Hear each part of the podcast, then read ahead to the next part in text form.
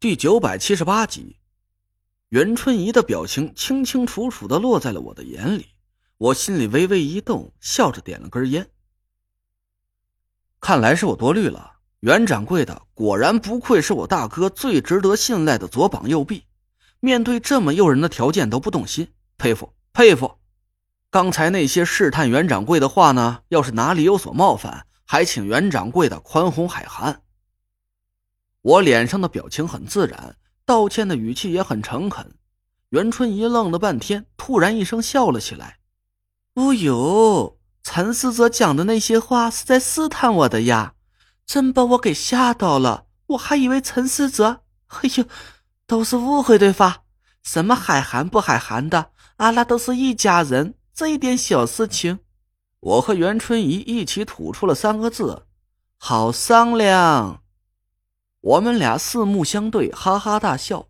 叶妈紧张到变形的脸顿时就松弛了下来，跟着我们一起笑了几声。我暗暗的把已经涌到了手臂上的法力收了回去，心里暗自松了口气。就在我刚才暗示袁春怡夺取青竹居士之位的时候，她的脸上分明闪过了一道不易察觉的杀意。我敢肯定，我绝对没有看错。在惊愕、犹疑、戒备和愤怒之中，还掺杂着一丝掩饰不住的杀气。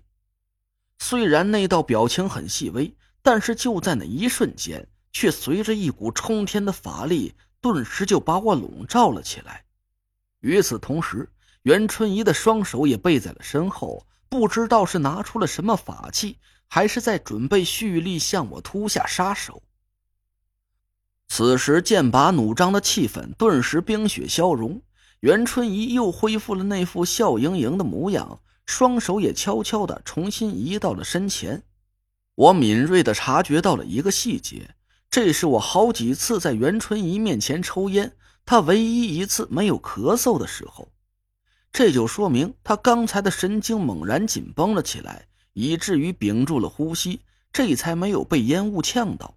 我敢打赌。要是我后面的几句话说晚了几分钟，现在我和袁春怡就已经处于生死相搏的场景之中了。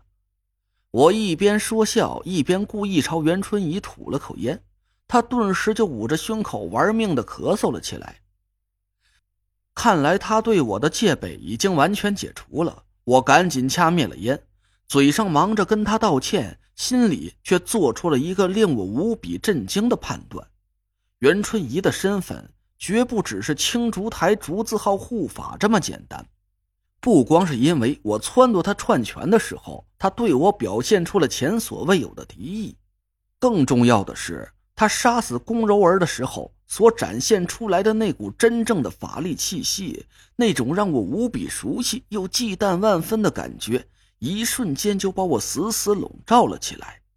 那是纯正的玄宗土行道法。正是压制我本命气息的克星，和夏风一模一样。据叶妈说，袁春怡以前就是个很普通的女人，她的法术是最近四五年才学会的。但我问起袁春怡的法术是跟谁学的，就连叶妈这个和袁春怡相处了二十多年的老闺蜜都一脸茫然。我和袁春怡第一次过招，她只是轻描淡写的围魏救赵。用攻击蒋亮的办法逼我放开了宫柔儿，我并没有真正探清楚他法力道行的底细，而这一次，我是真真切切的感受到了那股和夏风极为相似的土行之气。毫无疑问，他和夏风之间肯定存在着某种关系。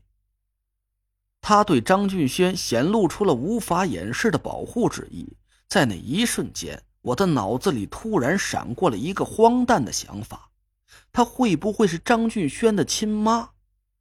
但从她的年龄上看，这个猜测显然是扯淡。或许她是夏风的女儿，或者是某个没有公开身份的徒弟吧。但无论怎么说，袁春怡已经在逐渐的显露出她的狐狸尾巴了。她怎么处理？我指了指横尸在地上的宫柔儿，袁春怡抬脚踹了一下宫柔儿的尸体，脸色顿时就阴了下来。吃里扒外的拉撒，这里就不用陈使者费心了，青青会处理好的。只是陈使者，这次你惹毛了黄花玉，以后的日子只怕是不要太凶险呀。哎，是啊，我虽然还没正式到青字号报道，但我毕竟是归他的手下，这以后黑砖呢，怕是免不了要经常挨几下了。我故意担忧的叹了口气，摸着下巴沉默了半天。袁春怡紧盯着我的脸，突然扑哧一声笑了起来，抬手在我胳膊上轻轻打了一下。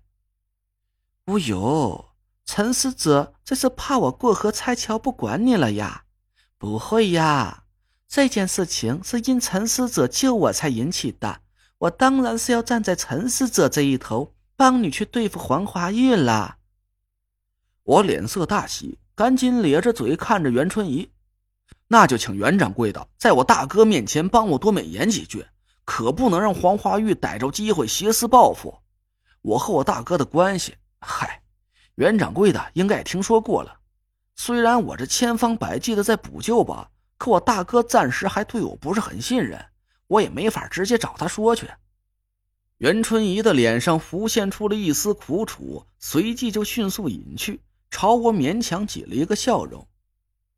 居士他老人家，他是很忙的，我见他的机会也不是很多。陈世泽，你救了我的命，我是一定要好好报答你的呀。你要是有什么对付黄华玉的计划，就不妨同我讲好了，我一定会站在你这一头的。我沉吟了一下，叹了口气：“哎呀，还能有什么办法呀？官大一级压死人，我总不能明目张胆和他对着干吧？除非……”袁掌柜的能心疼心疼我，这帮着我把黄花玉给除掉。只要我头顶上没了这个祸害，那我以后也就不用再怕谁来对我下黑手了。一听我这话，袁春怡的眼里顿时闪过了一丝狐疑。我笑了笑，紧接着补了一句：“除掉黄花玉，这里确实是存了我的一部分私心。谁不想当这个青字号老大呢？”但这也同时啊，也是为了袁掌柜和我大哥好。你想想，黄花玉对太医令起了觊觎之心，难道只是为了抢功啊？就没有其他的想法了？袁掌柜的能对我大哥忠心不二，可黄花玉，嘿，人心难测呀。袁春怡的眼神闪烁了一下，我装模作样的叹了口气：“哎呀，袁掌柜的菩萨心肠。”不忍心对黄花玉下狠手，可他却未必会对你手下留情啊！我能救得了你这次，可要是再有下一回，就不一定能有这么好的运气了。一听这话，袁春怡顿时脸色大变，眼神里闪过了一丝狠厉。离开龚柔儿住处的时候，已经是将近下半夜两点了。我强顶着冲天的瞌睡，赶到了逍遥那里。从兜里掏出黄花玉给我的解药，丢给了逍遥。我让你做的事儿，你都做好了吗？逍遥捏着药瓶，迟疑了一下，低头咬了咬嘴唇。